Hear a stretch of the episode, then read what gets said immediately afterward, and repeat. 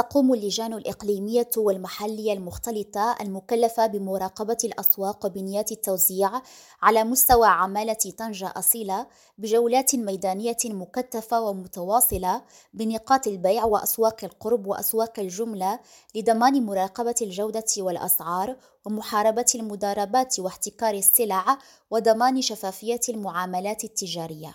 وحلت اللجنة بحضور والي جهة طنجة تطوان الحسيمة عامل عمالة طنجة أصيلة محمد مهيدية والكاتب العام لعمالة طنجة أصيلة الحبيب العالمي وعمدة طنجة منير ليموري ومسؤولين محليين يوم السبت بزيارة ميدانية لسوق الجملة للخضر والفواكه للوقوف على وضعية التموين بالمنتجات ومدى الالتزام بالضوابط القانونية لمحاربة المضاربات على مستوى المواد الغذائية.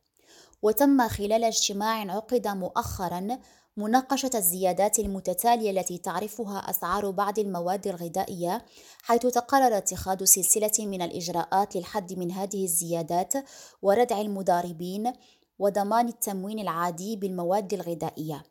وتقرر خلال الاجتماع تشكيل لجان إقليمية ومحلية مكونة من كافة المصالح المعنية لضمان مراقبة الأسواق وبنيات التوزيع وذلك لمحاربة المضاربات واحتكار السلع وضمان شفافية المعاملات التجارية.